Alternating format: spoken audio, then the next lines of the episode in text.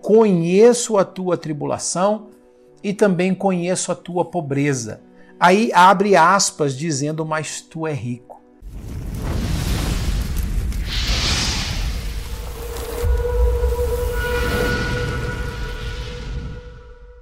Olá, graça e paz de Jesus. Nós estamos aqui continuando o nosso devocional gota a gota e nós continuaremos pensando sobre as igrejas do Apocalipse. Nós pensamos no nosso último devocional sobre a igreja de Éfeso e eu acredito que você foi muito abençoado. Se você não acompanhou, entre lá no meu YouTube, faça a sua inscrição, clique lá no sininho para que você possa sempre estar sendo notificado dessas riquezas maravilhosas que nós estamos gravando para abençoar muito a sua vida. Lembrando também que todas essas sete igrejas do Apocalipse, esse gostinho que a gente está lançando aqui para você é, estudar um pouco do Apocalipse é uma preparação para um seminário que nós vamos estar lançando sobre inteligência artificial, sobre nanotecnologia, sobre medicina da imortalidade. Nós vamos estar pensando sobre todos esses assuntos e você vai ser muito abençoado. Hoje nós vamos pensar na igreja de Esmirna. Essa palavra Esmirna, ela vem de mirra, que é algo esmagado para produzir um aroma, um perfume é, é bem profético esse, essa, esse nome para essa igreja, porque está associado justamente a momentos de lutas, a momentos de angústias, a momentos de perseguição. Então vamos ler o que o Senhor Jesus mandou o apóstolo João escrever para a igreja de Esmirna. Ao anjo da igreja em Esmirna escreve: Essas coisas diz o primeiro e o último o que esteve morto e tornou a viver. Então é o vencedor da morte, é aquele que está no começo e que também está no fim, que conhece toda a história. Verso 9: Eu conheço a tua tribulação. Deus já começa dizendo para essa igreja que ele conhece a tribulação que ela está passando, sabe que os dias não são bons, sabe das dificuldades. O próprio Senhor Jesus, enquanto esteve na carne com eles, com o seu povo, disse: No mundo tereis tribulações, no mundo tereis aflições.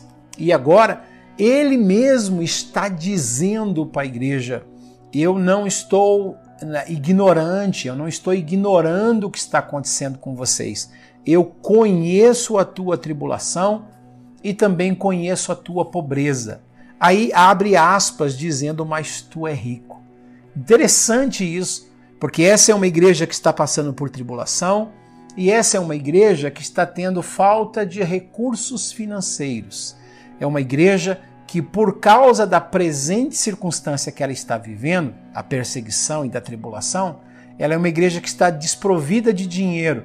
E Jesus disse: Eu sei que vocês estão vivendo na pobreza, mas vocês são muito ricos, porque vocês não têm uma riqueza financeira, uma riqueza física, mas vocês têm a maior riqueza. A minha presença estar no meio de vocês. É a minha presença que enriquece vocês. Então, talvez você que está me assistindo agora, de repente se vê no meio de muitas tribulações e também se vê em um período de escassez. As portas estão fechadas, as necessidades parecem que não conseguem ser supridas, mas saiba, se Deus está com você, se a presença de Jesus está com você, se o Espírito Santo habita dentro de você, se você tem a palavra, o próprio Jesus está declarando: você é rico. Você é uma pessoa rica porque você tem aquilo que dinheiro algum pode comprar, aquilo que ouro algum pode comprar você tem a presença do Salvador dentro do seu coração. E aí, Jesus continua dizendo assim: Também conheço a blasfêmia dos que a si mesmos se declaram judeus e não são, sendo antes sinagoga de Satanás. Ou seja, eles estavam, além de tudo isso, existia um grupo de judaizantes que queria fazer com que eles se tornassem prosélitos, que guardasse dias da semana, que se circuncidasse, tentando afastá-los da graça de Deus, porque é só a graça que nos salva, não é aquilo que nós fazemos que nos leva a sermos salvos, mas é aquilo que Jesus fez por nós que nos salva. Portanto, Jesus está dizendo: é, esses camaradas estão blasfemando, eu sei. E aí no versículo 10, Jesus vai dizer: Não temas as coisas que tens de sofrer. Então Jesus não apenas diz: Eu conheço a sua tribulação, eu conheço a sua pobreza, e ainda Jesus fala com relação ao futuro, não apenas ao presente, mas também ao futuro, dizendo: tem mais sofrimento que vai vir ainda pela frente. Vocês não apenas sofreram, vocês não apenas estão sofrendo, mas além disso, tem um pouco mais de sofrimento. A gente sabe que isso aqui pode ser um número simbólico, quando ele diz: Eis que o diabo está para lançar alguns de vocês dentro da prisão, e vocês vão ser colocados à prova, e vocês terão uma tribulação de 10 dias. Eu não sei dizer para você se esses 10 dias são dias literais ou se são simbólicos, eu não sei. Mas Jesus não está enganando essa igreja. Jesus está dizendo: vocês estão passando por dificuldades e vão continuar passando por dificuldades ainda, mas não temas. É diferente quando um pastor fala não temas. Um pastor falar para uma mãe que o filho está morto, não temas, ou não chores, é uma coisa. Agora, Jesus dizer para a mãe, não chores, é diferente. Um pastor dizer para um, um líder religioso como Jairo que a sua filha está morta, não chores, e o Senhor Jesus dizer para o Jairo, não chores, é diferente. Porque eu posso dizer para uma mãe que está com um filho morto, não chores, só para tentar consolar. Mas quando Jesus diz não chores, é porque ele vai ressuscitar o morto. Quando Jesus diz não chores para o Jairo, é porque ele vai ressuscitar o filho. Então ele tem poder. E quem está dizendo aqui não é o homem, não é um pastor, é o Senhor Jesus dizendo para você: não temas. Você vai sofrer, mas não precisa ter medo, porque você não está sozinho.